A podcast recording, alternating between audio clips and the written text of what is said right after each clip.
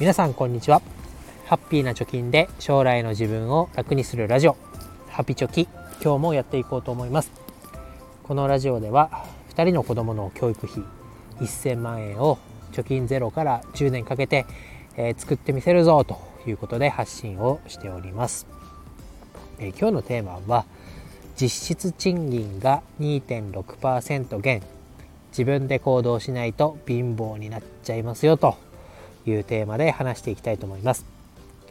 最近ですね食料品だったり電気料金などの値上げの話題が、えー、持ちきりというか、えー、何月にはどれぐらい食品が上がりますよとか電気料金が35%上がるとかねなんかいろいろニュースが出てますよね。でこのままこれまで通りの生活していって果たして大丈夫なのかなっていう不安っていうのはつきまとっていると思います。でこの放送の結論になりますけれどもこの問題を解決するには2つかなと思います。1つが収入源を増やす。もう1つが資産にも働いてもらうということです。でこのタイトルにもしましたけど実質賃金2.6%減。これ何ぞやという話です、厚生労働省が12月の6日に発表したえ毎月の勤労統計調査っていうのがあります。何かというと名目賃金、まあ、いわゆる労働者1人当たりの平均賃金お給料が平均していくらかっていうものと消費者物価指数物価がどれぐらい上がってるか下がってるかっていう指数を、まあ、引き算足し算し引き算じゃないか引き算をして、え実際にどれぐらいの賃金になってるかという数値を毎月出しているらしいです。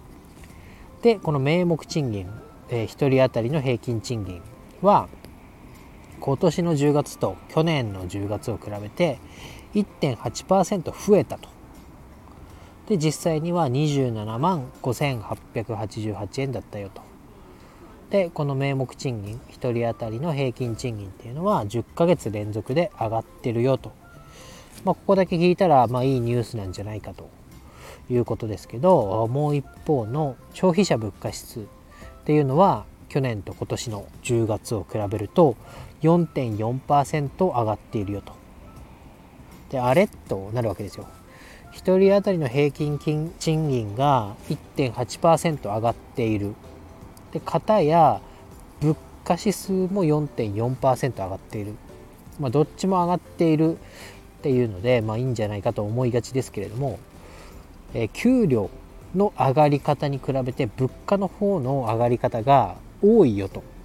つまりは働いて給料が上がっていても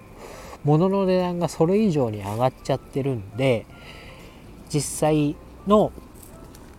えー、賃金っていうのは目減りしちゃってるよとそれが2.6%減っちゃってるよというのがニュースになっておりました給料のアップ率よりも物価上昇の方が大きいということで、まあ、実質買えるものが少なくなってるよ貧乏になっちゃってるよという話のようです。えー、なかなか難しかったですね。でこれがね逆だったらというか給料も上がってます。物価も上がってます。同じ比率で上がってます。だったら、えー、使える金額っていうのは変わんないんですけどこれがね物価の方が給料よりも上がり率が上回っちゃってますよ。というんでじゃあ実際にね今まで通りの生活をしていったら物価が高くなっていてもらえる給料がその物価に追いついてないのでどんどん買えるものが少なくなっちゃってるよっていうことです。でこれを解決するためには収入源を増やす資産にも働いてもらうこの2つを挙げました。で、えー、給料を上げるっていうのは我々、え、サラリーマンにはどうすることもできないですよね。ま、頑張って、え、成果を出しました、え目標を達成しましたと売上を何千万伸ばしました。何億円伸ばしました。って言ってもじゃあ何1億円売り上げ上がったら給料が1億円その分上がるかって言ったら上がりませんよね。世知辛いですね。まあそれは会社の商品を売っている。サービスを売っている。からまあしょうがないんでしょうけど自分がコントロールできるかっていうと給料のところはコントロールがしづらいと。でかつさっき、えー、平均の労働平均の賃金が1.8%上がってますよと言いましたけど、えー、なかなかね我々その毎月毎月上がっているっていうふうには実感としてはしにづらい、えー、なぜなら昇給っていうのは年に1回しかない。で、えー、まあ、ボーナスがねあの去年より良かったとか悪かったっていうのはありますけど平均金額、まあ、毎月の給料が、えー、今月は先月よりも10万多かったとかっていうのはなかなかこうないですよね。まあ、インセンティブをもらってるとかそういう方だったらあるかもしれませんが、まあ、一般的に言ったら毎月同じ金額が振り込まれるっていう方が多いんじゃないかなと思いますと。いうことで、まあ、自分がコントロールできるのは会社の給料ではなくて収入源を増やすこと。まあ、給料に加えて副業だったりえー、あとは何だろう不動産収入だったりとか わかんないですけど、まあ、収入の蛇口を増やすっていうことが大事だろうなと思います。で私自身は、ま、収入源を増やす取り組みとしては、まあ、長期的には、ま、副業としてやってるブログから収益を得たいと思って、ま、活動してますけどまだ、えー、叶ってないと。で、えー、短期的にはセルフバックって皆さんご存知ですかね？まあ、あるサービスを自分で使うことによってありがとうということでお金がもらえるという仕組みがセルフバックです。えー、まあそれと同じようにですね、えとポイントサイトがいくつかあると思いますけどそのポイントサイトを経由してお買い物をしたり例えばサービスを利用する、まあ、クレジットカードを作るとかですかね具体的に言うとそうするとそのポイントサイト内で、えー、1000ポイントとか1万ポイントとかがもらえますとでそのポイントを楽天ポイントだったり D ポイントだったり PayPay ポイントだったりいろんなものに、え、変換ができるとでそのポイントを変えることによって実質、まあ、楽天ポイントで1ポイント1円でお買い物ができる、まあ、お金がもらえるみたいな形で、えーえー、実質お金がもらえるみたいな、えー、取り組みなんかもありますと。で私はそのポイントサイトの中でもモッピーっていうサイトを使ってます。でモッピーって何ができるかというと12月のおすすめはモッピー経由で楽天証券の口座を開設すると30日以内に5万円入金するだけで1万1000ポイントがもらえるキャンペーンっていうのをやってます。これはね、楽天証券の口座をまだ持ってない人が対象ですけど、まだ持ってないとすれば、モッピーで口座開設をして、まあ、モッピーっていうところを経由して、モッピーに貼ってある楽天証券のリンクを踏んで楽天証券の口座を開設して1ヶ月以内に5万円入金すれば1万1000ポイントもらえると。でこの1万1000ポイント1モッピーポイントは楽天ポイント1円に交換できますから、まあ、実質1万1000円もらえるよというようなことができます。これからまあ楽天証券の口座開設に限らず、まあ、クレジットカードを新しく作ったりとか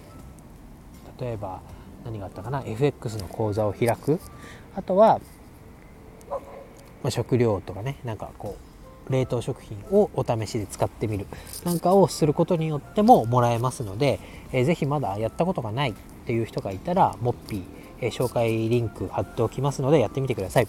このリンクを経由して紹介コードっていうのを入力して何かをサービス申し込むとあなたにも私にもモッピーポイントがもらえるっていうようなサービスもありますから是非コードを活用してみてください。これで、えー、収入源を増やす、まあ、実際にはね長続きはしないものではありますけど、まあ、やるかやらないか実際に自分がやりたいなと思ってたサービスがモッピーに載っていたりクレジットカードを新たに契約することによって1万円とか2万円とか実質もらえるっていうのはこの物価の上昇率からしたら抗えることができるのかなと思います。で先ほどモッピーで楽天証券の口座作ると1万1000ポイントをもらえるよという話をしましたけどこの証券口座を作るというのも次につながってくるかなと思います。で資産にも働いてもらうというのをポイントに挙げましたけど実際にね証券口座を作ってで商品というか投資信託なり、まあ、投資商品に働いてもらう。ということをするのも一つの手かなと思います。え今ね仮に100万円銀行に貯金をしても利子が0.001%しかつかないので100万円貯金して1年後にもらえる利息っていうのは10円です。ただし、えー、ただしというか貯金ではなくて、えー、資産をね投資に回してお金にも働いてもらうそうすると、えー、私も昨日の放送かな？で11月の運用状況ということで話させてもらいましたけど、まあ、今2年ぐらい、え、投資信託運用してまして、えー、11月時点で4.6%のリターンを得ることができています。で実質賃金が2.6%減ってるよっていうところに対してまあ、運用で4.6%のリターンを、まあ、仮ですけど 含み益ですけど、えー、得ることができているので、まあ、マイナスにはなってないかなというところがあります。でこれからおそらく物価は上がり続けるし、えー、賃金賃金っていうかね、えーと、人件費っていうのも、まあ、会社にとっては大きな費用になってなかなか上がらないんだろうなと思います。そうなってくるとただね銀行に預けて、まあ、100万円預けてたら10円え1000万預けてても100円みたいな、えそれぐらいの利息しかもらえないのであれば、え全部とは言いませんけど資産の3分の1なり、え半分っていうのを資産運用に回して投資信託なりを買って、えー、期待リターン、まあ、3%から6%なんて言われてますけどそれぐらいの運用をすることによって防御力を高めるっていうことが必要になってくるんじゃないかなと思います。黙って生活をしていてまあね物価が上がってこれまでは食費が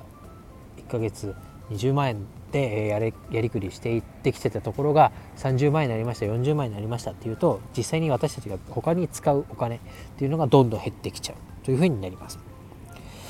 えー、ただしですね収入源を増やすっていうのと資産に働いてもらうっていうのも収入源はね、簡単に増えるもんじゃない。お前もまだブログで1円も生み出せてないんじゃないかと 言われたらその通りですと。おっしゃる通りですということになります。で、投資についても、増える可能性もあるかもしれないけど、減る可能性も十分にあるじゃないかという意見もあると思います。しかしですね、黙って今の生活を続けていくだけでは、使えるお金がどんどん減っていくっていうのはさっき話しました。で将来的に給料が、えー、年収が100万アップしますか200万アップしますかって言われるとそれもなかなか厳しいんじゃないかなというふうに感じております。うまく転職ができたとかねあとは個人で事業を起こしたなんていう場合は、えー、まあ、自分が動いた結果ですから、えー、可能性としてはあると思いますけど今の状況で何かを変えていかなければ、え使えるお金は減っていくだろうと、まあ、一生ねちまちま節約して子育てしていくとかね、え大学なんかもうお金がないから公立を目指してくれと。公立が行けなかったら、えー、働いてくれなんていうねお金を理由に選択肢を狭めるっていうのはなかなか言いづらいですし自分がやってもらったことを自分の子供にできないっていうのは不甲斐なさしかないと思います。なのでまあ結論になりますけど結果を出すっすぐに出すっていうのは難しいことかもしれませんけれども自分が手の届く範囲でやれることから始めていくっていうのがまずは大事なんじゃないかなと思います。まだね、まあ、収入源を増やすというところに関しては結果が伴ってないですけど、まあ、ブログを始めてみるとかね副業をまず手をつけてみるっていうところがあっての収入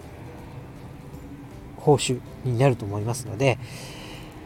まずは、はい、始めてみるっていうところといろいろねこう自分に合う副業を探してみるというのが、まあ、今できることなんじゃないかなと思います。また投資についてはこのラジオでも何度も何度も話しておりますしブログの記事にも書いてありますので是非えー、始めるところ証券口座を開くところからやってみてください、えー、先ほども言いましたけれどもモッピーでね今楽天証券お得に、えー、口座開設することができます。なので、えー、それも一つの手段としてやってみてください。リンクはこの放送2のチャプター欄に貼っておきます。まあ、未来のね自分を楽にするために今できることをコツコツとやっていきましょうということで、えー、今日はえー、消費者物価指数じゃないや、えっ、ー、と、実質賃金が2.6%減りましたよという報道について、まあ、自分で行動しないと貧乏になっちゃうよというテーマでお話をしました。今日は以上です。バイバイ。